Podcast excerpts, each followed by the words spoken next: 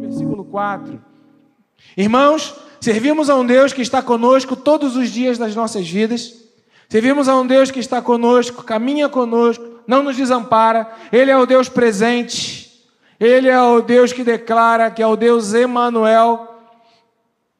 E no livro de Ageu, diante de um momento posterior ao, ao cativeiro, o povo de Israel arruinado, cativeiro, tragédia, morte, destruição, muito parecido com o que nós estamos vivendo nesse tempo de pandemia. Tristeza, morte, angústia, destruição, cativeiro. O templo destruído, levanta-se o profeta Neemias para reconstruir, e a mensagem dessa manhã, ela vem nesse nesse, nessa introdução do dízimo e da oferta, um Deus que anda conosco, um Deus que trabalha a obra conosco. E aí o profeta Ageu, ele se levanta junto com Neemias e junto também com é, Esdras, e eles juntos é, é, servindo ao Senhor, vendo tudo o que está acontecendo. E Ageu, capítulo 2, verso 4, é, Ageu ele traz uma palavra profética, ele fala: coragem, Zorobabel declara o Senhor.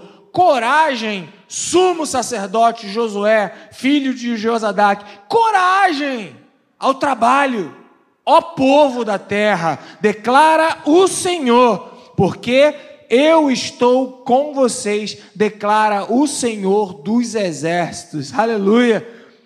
Deus nos chama para sermos pessoas corajosas e para trabalhar. O Deus pregado nessa igreja é um Deus que te empodera, é um Deus que te dá condições ao trabalho, é o Deus que faz forte ao cansado, renova as forças daquele que não tem nenhum vigor, é o Deus que te traz a capacitação para ir ao trabalho, e é o Deus que te diz: coragem, coragem. O medo, que é o antônimo da coragem, o medo faz com que você fique paralisado. E essa semana eu estava dirigindo, eu estava caminhando, e de repente eu falei: Meu Deus, eu tenho medo, eu sou medroso. Eu sou medroso. E aí você começa a negociar, né? Não, não sou medroso, não, eu sou machão. É, tenho medo de nada. Eu sou super crente. Eu sou, eu sou pastor. Eu sou poderoso. Não, queridos. O medo faz parte da, da nossa história, o medo faz parte da nossa vida. E é impressionante como ter medo não determina quem eu sou. Porque quando o pecado entrou no mundo, e o pecado então trouxe o espírito do mal para a terra, Deus havia feito a terra boa, perfeita, agradável, plantou um jardim, colocou o homem, e ele liberou do seu espírito ruá, e ele falou: Não conheça do espírito do bem e do mal, não conheça isso. Mas o homem, ele desacreditou, seduzido, ele quis conhecer o espírito do mal. E quando o espírito do mal entra, entra o medo. Por isso o Senhor, ele procura o homem que teve medo e escondeu-se de Deus. O medo faz parte da nossa natureza caída. Qual é a solução que Deus entrega para as nossas vidas diante do medo que nós sentimos?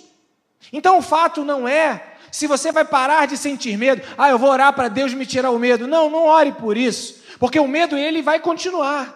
Porque o medo está intrínseco à nossa carne, à nossa alma e ao pecado. Somos medrosos. Ah, então o que eu devo orar? E qual é a solução? É a coragem. A solução de Deus é que, apesar do medo, Ele vai te dar um poder que é maior do que o poder do medo na sua vida. Apesar das circunstâncias, ele vai revelar a bondade dele, que é a maior do que a maldade do mundo. Que apesar da dor, ele vai liberar da satisfação e da unção, que é maior do que qualquer dor. Que apesar das tribulações, ele estará conosco todos os dias das nossas vidas. Aleluia! Nós somos pessoas comuns, como qualquer outra pessoa é. Mas o que faz a diferença no servo e na serva de Deus é a unção que vem, capacitação que vem, o poder que vem através do Espírito Santo de Deus, que nos reveste de autoridade, que nos reveste daquilo que nós não temos, assim como Deus revestiu Adão, que se viu nu, Deus o revestiu, Deus te reveste com a coragem para que você supere todo o medo. Amém, querido? Então conviva com quem você é sem querer mudar. Mas não se deixe vencer pelo mal, antes vence o mal com o bem. Há medo na tua vida, mas há uma coragem que é liberada da parte de Deus sobre a tua vida. Amém? Ah, é a mesma coisa. Não, ainda não. Porque você pode querer lutar a vida inteira contra algo que já está dentro de você. E que a solução, segundo a Bíblia e segundo Jesus, não acontece aqui nessa terra. A solução é quando você receber um novo corpo. É quando você for para a glória eterna, um lugar que Jesus já preparou para te levar. Então não tente lutar ou resolver uma coisa insolucionável. Ah, então qual é a resposta de Deus para a minha vida? Revestimento.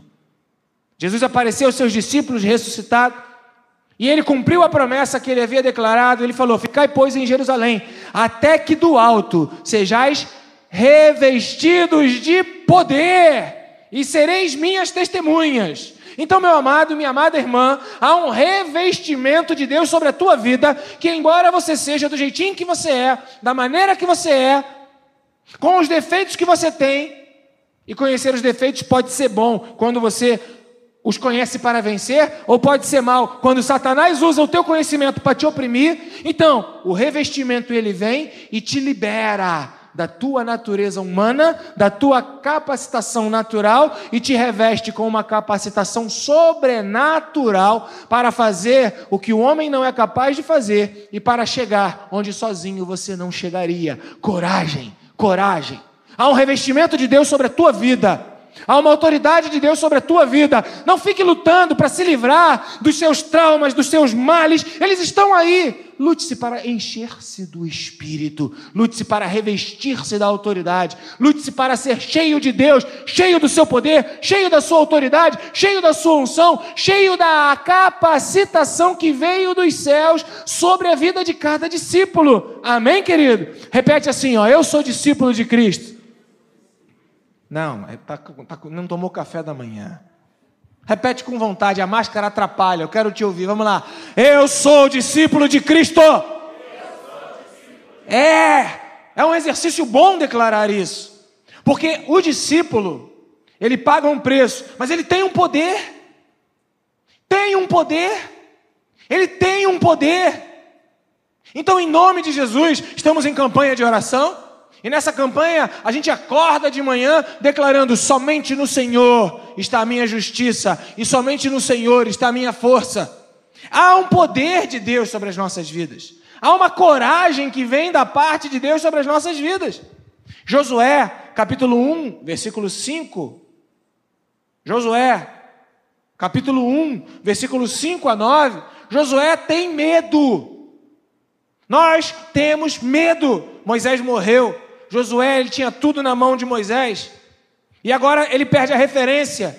E agora ele está apavorado, ele está com medo. Vira-se o Senhor para ele. No capítulo 1, verso 5, e a gente vai ler até o 9, está escrito: Ninguém conseguirá resistir a você. Está vendo o poder que Deus nos dá? Ninguém conseguirá resistir a você todos os dias da sua vida. Assim como, assim como, assim como estive com Moisés estarei com você, nunca o deixarei, nunca o abandonarei. Seja forte e corajoso, porque você conduzirá esse povo para herdar a terra que prometi, sob juramento aos seus antepassados. Somente, somente, seja forte e muito corajoso. E tenha o cuidado de obedecer toda a lei que o meu servo Moisés lhe ordenou. Não se desvie dela nem para a direita nem para a esquerda, para que você seja bem sucedido por onde quer que você andar. Não deixe de falar das palavras deste livro da lei e de meditar nelas dia e de noite, para que você cumpra fielmente tudo o que nele, nessa lei, está escrito. Só então os seus caminhos prosperarão e você será bem sucedido. Coragem, coragem, coragem. Conhece a palavra do Senhor? E os teus caminhos serão bem-sucedidos se você obedecer à palavra do Senhor, coragem para acreditar na palavra do Senhor, coragem para fazer o que a Bíblia diz, sem ter medo de que vai dar errado, coragem, mesmo que você não enxergue, para pisar e o mar se abrir na sua frente, coragem para romper com a natureza carnal humana demoníaca que paira sobre a sua vida e para viver e experimentar o poder sobrenatural de um Deus que te reveste de autoridade. Coragem! Apenas tenha coragem. E a coragem, ela o tempo inteiro vai tentar ser roubada da sua vida Irmãos, ontem eu conversava e declarei: eu não assisto mais noticiário da televisão aberta. Não assisto mais. Rouba a minha coragem. Seja qual for. Seis horas da tarde. Sequestro de celular. Bandidos roubando. Fulano assassinado. Morte não sei aonde. Perigo não sei o quê. Eu falo, eu vou assistir isso para quê? Para encher a minha cabeça de medo? Será que isso é natural? Alguém já parou para olhar a vida como ela é e perceber que nós somos bombardeados por medo o tempo inteiro? O tempo inteiro, tenha medo, fique em casa, você vai morrer, você vai ser assaltado. Há insegurança, não vá, não ande, não compre, não faça, não viva. Sabe, meus amados irmãos, de uma maneira ou de outra, a mensagem deste mundo é uma mensagem de pavor, é uma mensagem de terror, é uma mensagem que deixa você apavorado. Por quê? Porque o pecado, ele quer nos roubar a coragem. Nessa manhã, nesse momento, nessa palavra, você que está aí online, levante-se e declare: Eu recebo o revestimento de coragem que vem da parte do Senhor sobre a minha vida, em nome de Jesus Cristo. Recebam revestimento de coragem, porque em Deus nós somos mais do que vencedores. O medo faz parte da nossa natureza. Não queira resolver esse problema. Não queira tirar ele, porque tu tira um entra outro. Tira o medo da saúde, entra o medo da aposentadoria. Tira o medo da aposentadoria, tem dinheiro, entra o medo da saúde. Tira o medo da aposentadoria e da saúde, tem o medo dos filhos. Medo sempre vai encontrar um espaço na tua vida. Medo é mensageiro de Satanás para te oprimir. O revestimento que vem do poder do Espírito Santo de Deus te faz ser corajoso e corajosa e superar todo o medo. Pedro, o tão famoso Pedro, vamos elogiá-lo? Foi o único que virou-se para Jesus e falou: É, eu quero ir aí ter contigo, no meio das águas. Teve coragem. Precisa ter coragem para fazer desafios de fé e se movimentar. Tudo bem. Depois ele teve medo.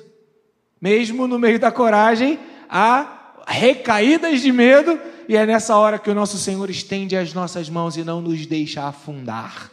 Mas só vai experimentar o poder da mão resgatadora do Senhor aquele que andar sobre as águas, que tiver coragem para sair da segurança, para sair do medo. Irmãos, o medo faz com que você movimente a tua vida inteira, medo do futuro, medo do dinheiro, medo da saúde, e você fica o tempo todo trabalhando, se planejando, se projetando, se envolvendo, só por causa do teu medo.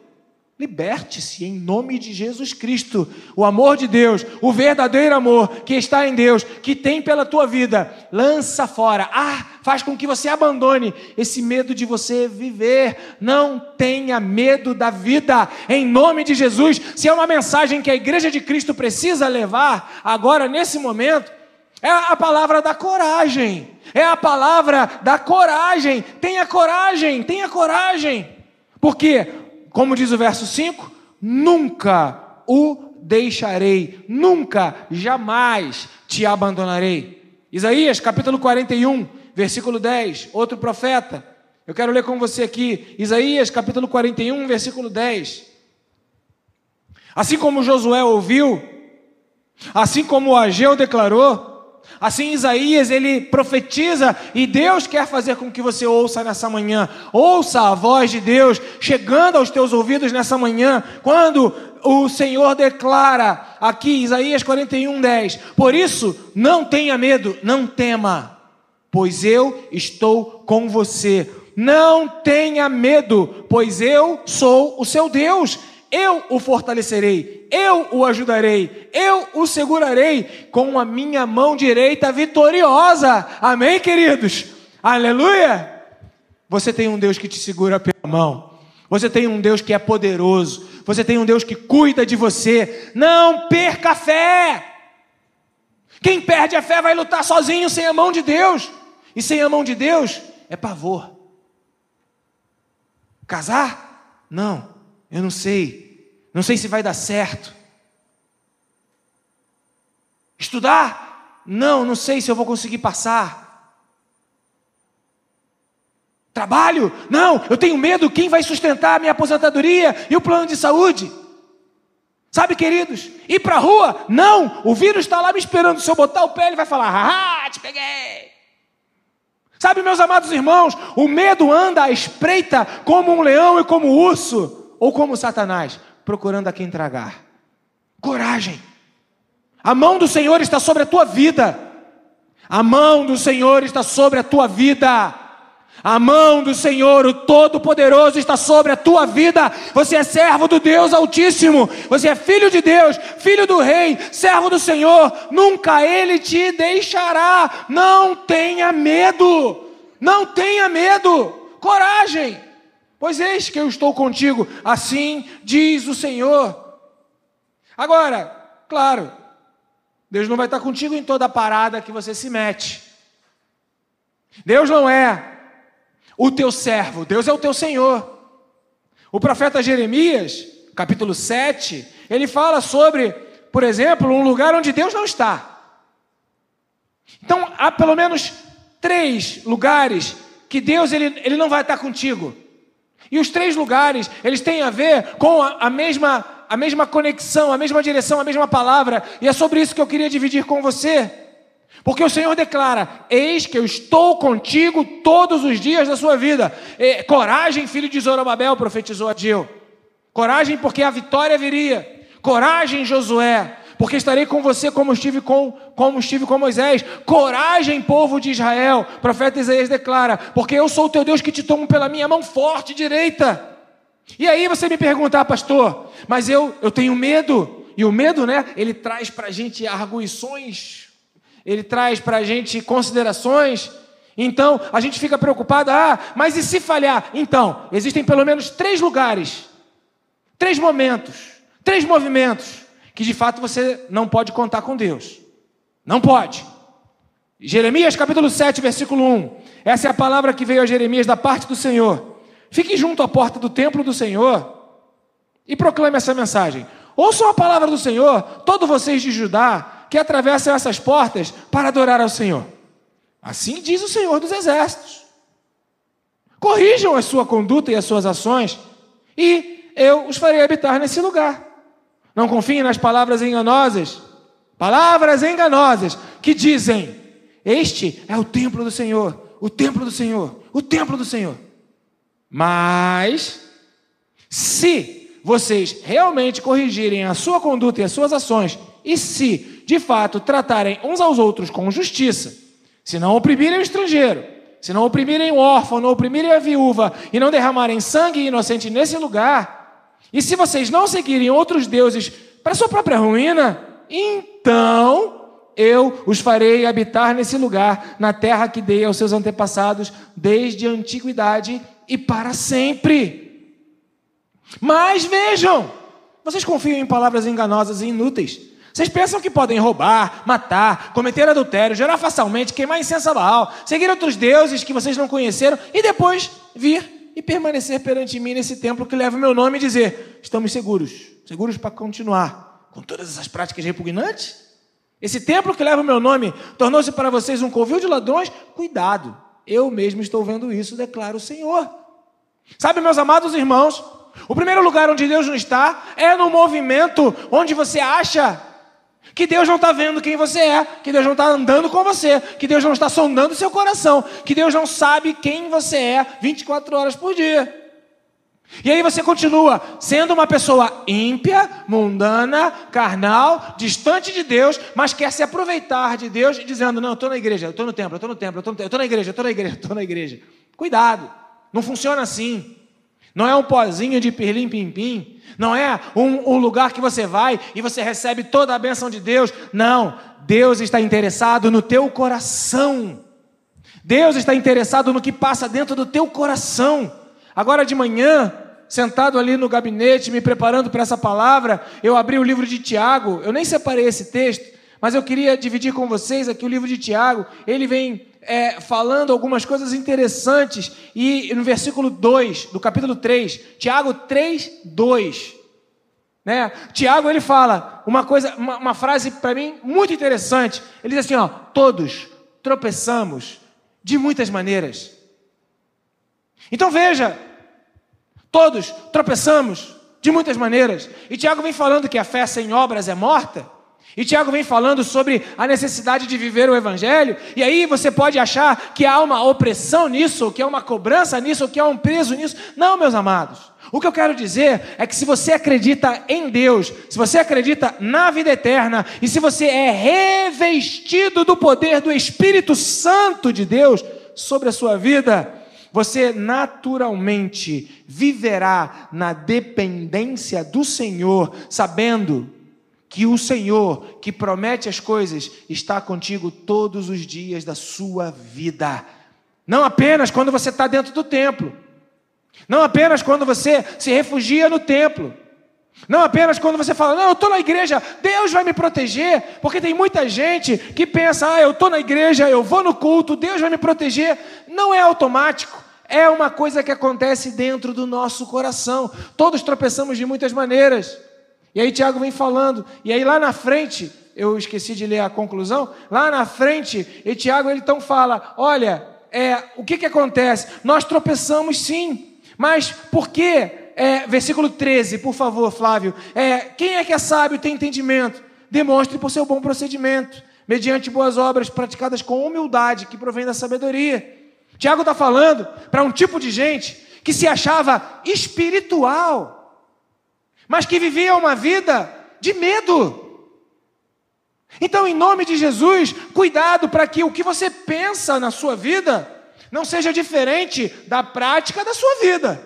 Amém? Estamos juntos? Amém?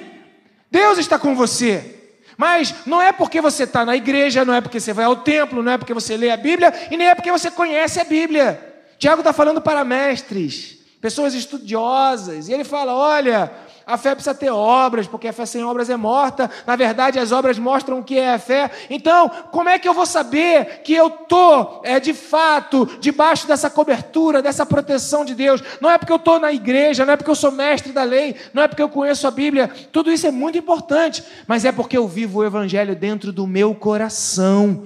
Todos nós tropeçamos de muitas maneiras, mas a luta ou o desejo daquele que é revestido da coragem que vem do Espírito Santo é, mediante obras praticadas com humildade, mostrar a sabedoria de Deus nessa terra. Aleluia.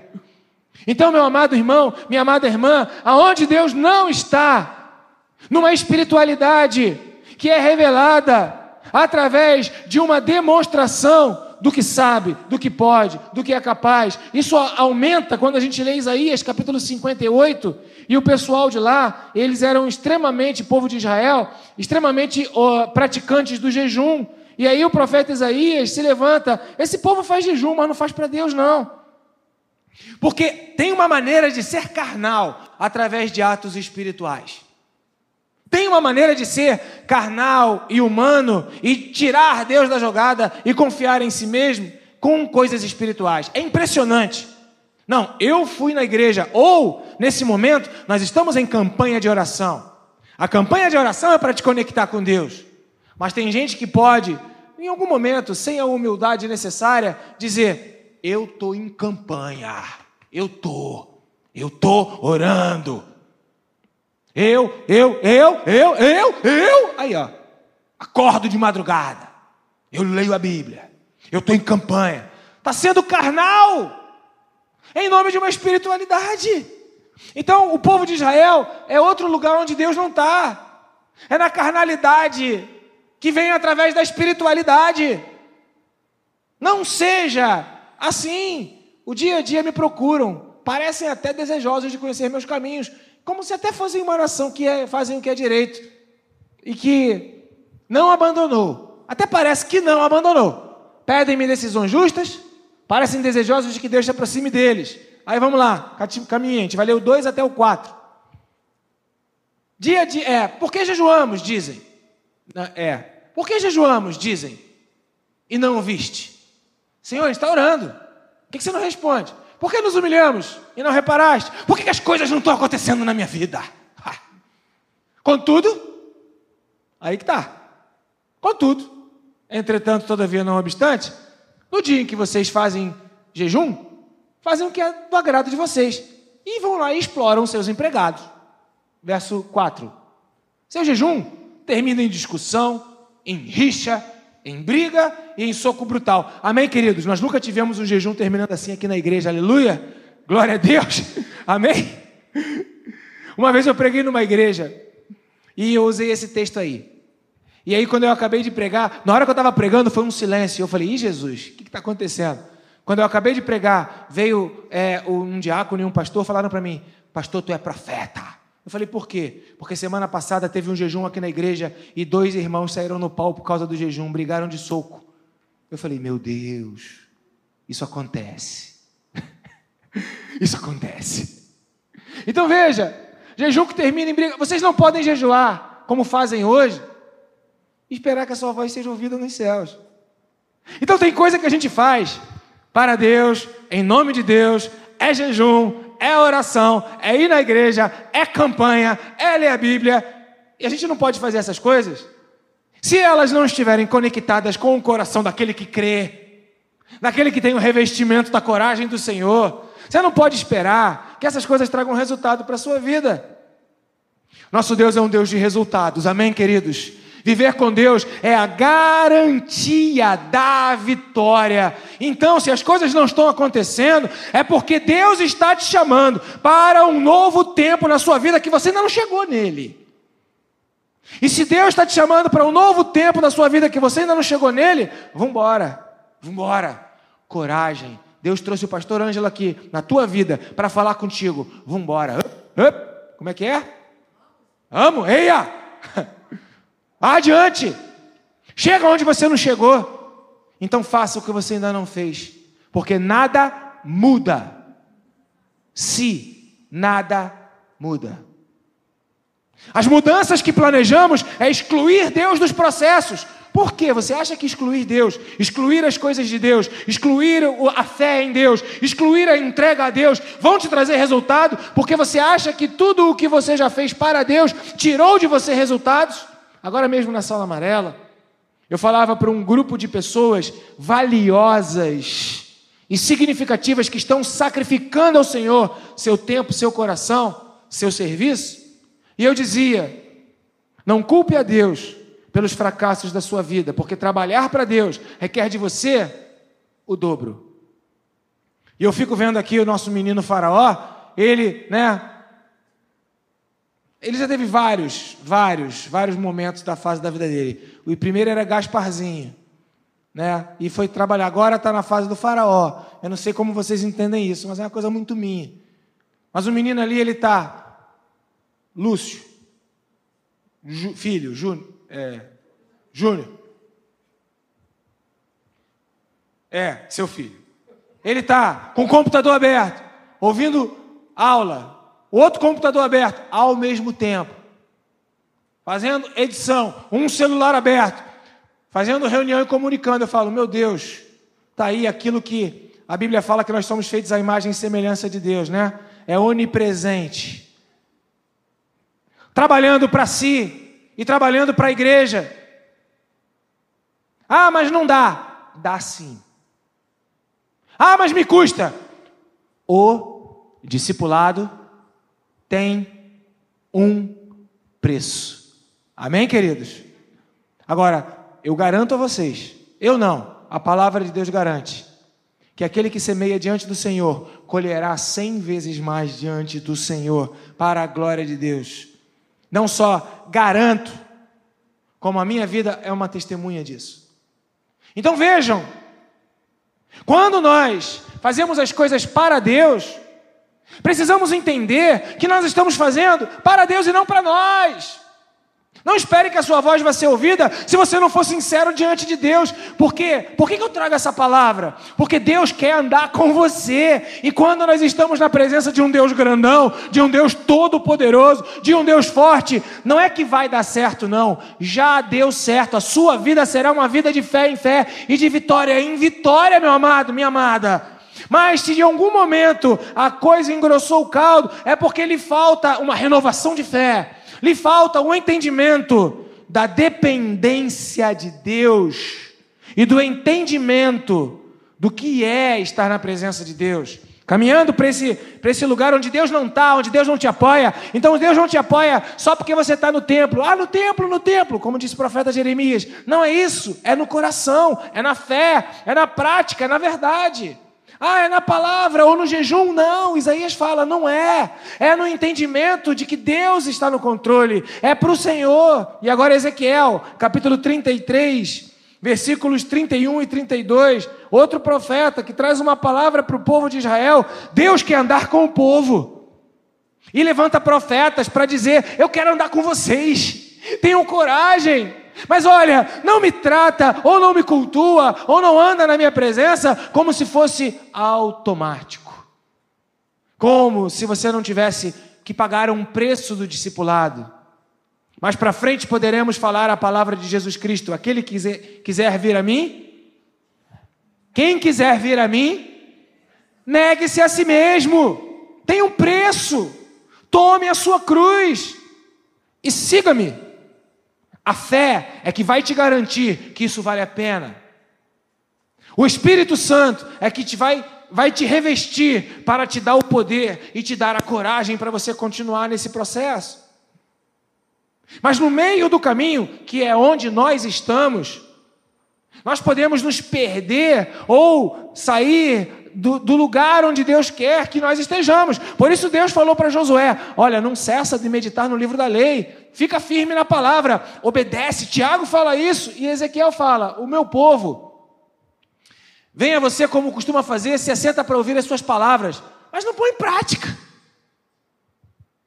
Com a boca eles expressam devoção, mas o coração deles está querendo é ganhar dinheiro e de qualquer maneira.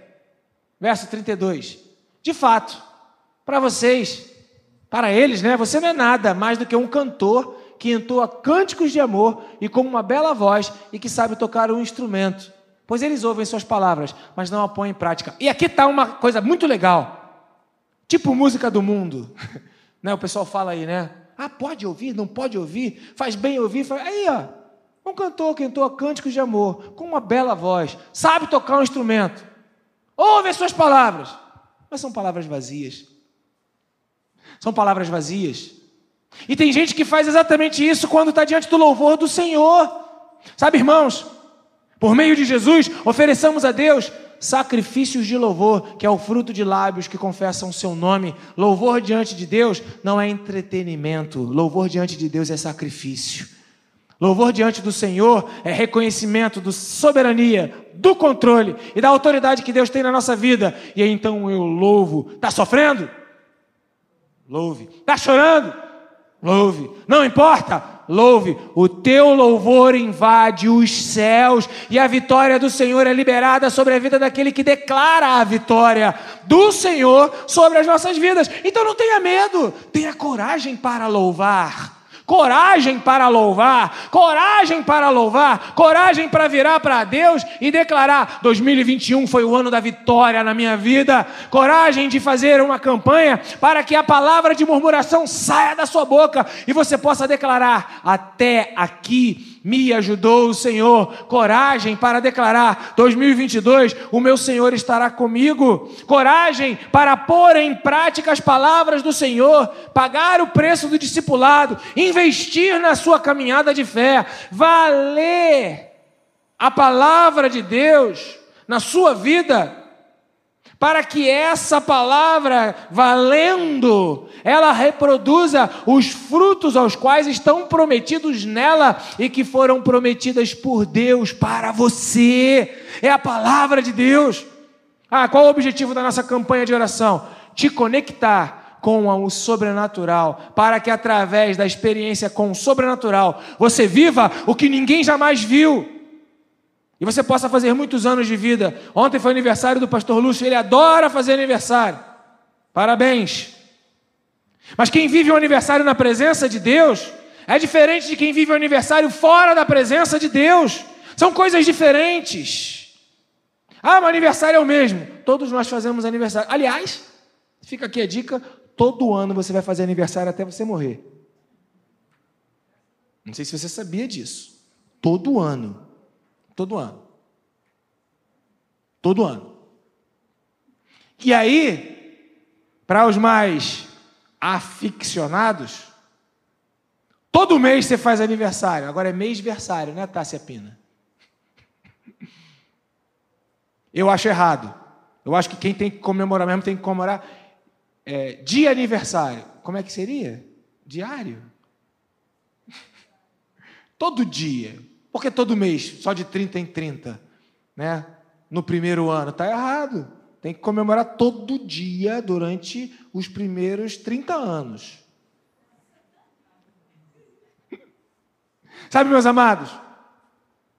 Fomos chamados para viver uma vida na presença de Deus, atraindo a presença de Deus para a nossa vida, e isso faz com que nós sejamos diferentes. Então, ah, pastor, onde é que você quer chegar com tudo isso? Dizendo, profeta Jeremias, lá no templo, no templo não tem a solução, no jejum não tem a solução, no louvor não tem a solução, mas está no templo, está no louvor e está no jejum, desde que o Senhor esteja. Eu quero dizer para você que definitivamente você precisa escolher de que mundo você é. De que mundo você é. Quem você é nessa terra? Você é de Deus? Você é do Senhor? Você serve ao Senhor? Elias estava lá no monte, do monte, né? No cume do monte. Um monte de profetas servindo a um monte de deuses. E havia ali uma briga, uma disputa de qual era o Deus mais forte. E Elias ele fala né, bem claramente: veja que não haja ninguém que sirva ao Senhor aqui nesse lugar. Veja bem, porque quem serve ao Senhor é diferente, faz aniversário diferente, tem um casamento diferente, tem uma roupa diferente, tem um posicionamento diferente, queridos. Não podemos pegar as coisas de Deus, o templo, o jejum, o louvor, e transformá-la em coisas iguais como o mundo faz. É tempo de você restaurar o culto ao Senhor na tua vida é tempo de você restaurar o jejum e a oração na tua vida. E é tempo de você restaurar o louvor ao Senhor na tua vida, em nome de Jesus, porque você vive no outro lugar. Você está em outro mundo. Você não vive no mesmo mundo que todo mundo vive. Você não está sem Deus. Você não está solto.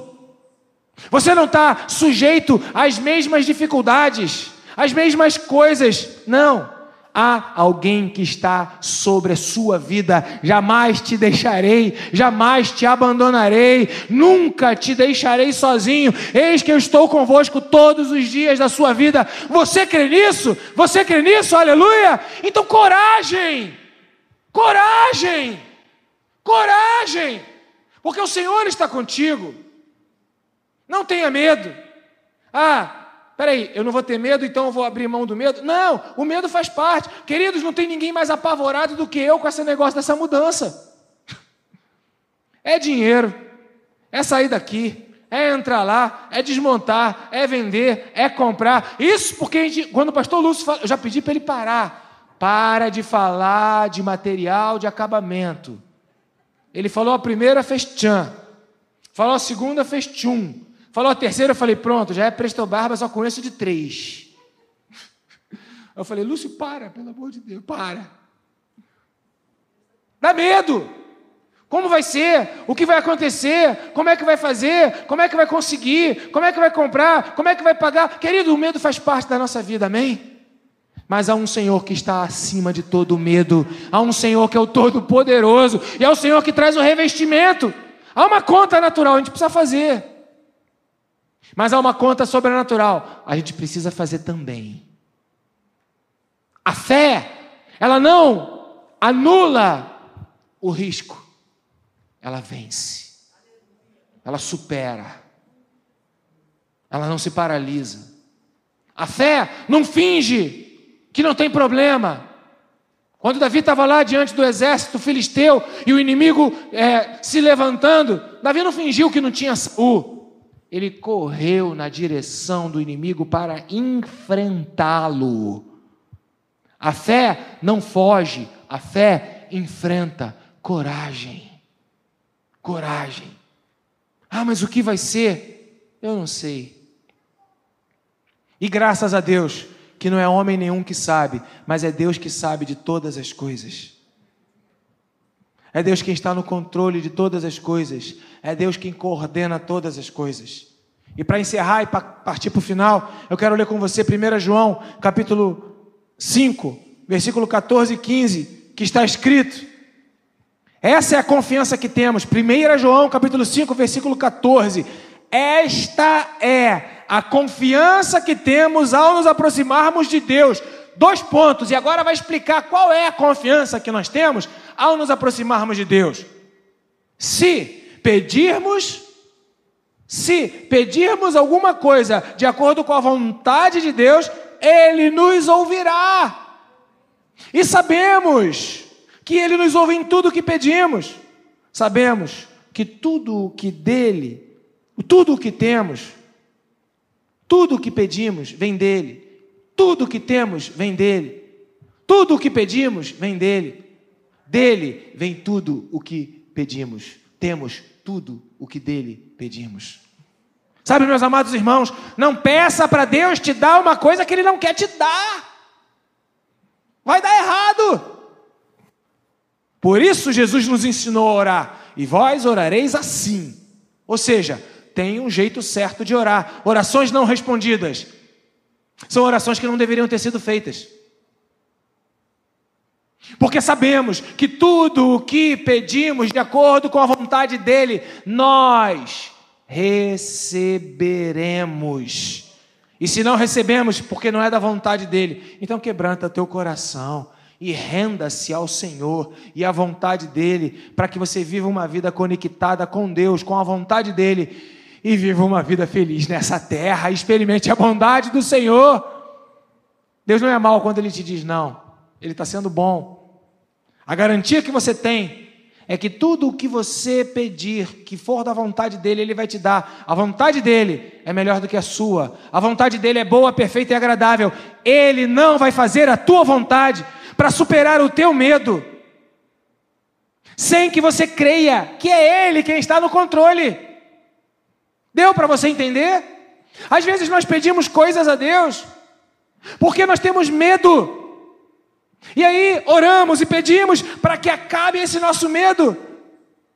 Revista-se da coragem e da autoridade do Espírito Santo de Deus e não tenha medo. E aí você vai entender quais são os reais alvos de oração para a sua vida. Coragem, coragem, coragem. Livre-se do medo. Deus está no controle de todas as coisas, porque senão você vai viver uma vida reativa, reagindo ao seu medo, reagindo à carnalidade, você vai jejuar. Reagindo à carnalidade, você vem ao templo. Reagindo à carnalidade, você vai para o canto. E tudo isso será fruto da sua própria carnalidade, para você atrair a Deus. Quando isso acaba, quando você vencer o medo e entender que maior é Deus, que tem todo o poder, Deus que está nos céus e que está na terra. Às vezes, quando a gente sofre perdas, vem um pavor, vem um medo.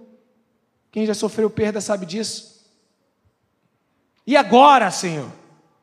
E agora, como é que vai ser? Você já falou isso? Eu já. Você já pensou isso? Eu já. E todas as vezes que eu falei isso e eu pensei isso, as coisas aconteceram, Deus trouxe solução, Deus trouxe livramento e a saída veio da parte do Senhor. Então, o que, que eu posso dizer? Ah, minha alma, espera em Deus, pois ainda o ouvirei, a Ele que é o meu auxílio e Deus meu. Por que está abatida? Coragem! Coragem! Coragem! O Deus que já não te desamparou no passado é o Deus que está contigo todos os dias da sua vida. E esta é a garantia, a confiança que nós temos ao nos aproximarmos de Deus. Se pedirmos alguma coisa de acordo com a Sua vontade, Ele nos ouvirá. Segunda conclusão, Isaías capítulo 57, versículo 15. Isaías capítulo 57, versículo 15. Onde está escrito? Pois assim diz o alto e sublime, que vive para sempre e cujo nome é santo.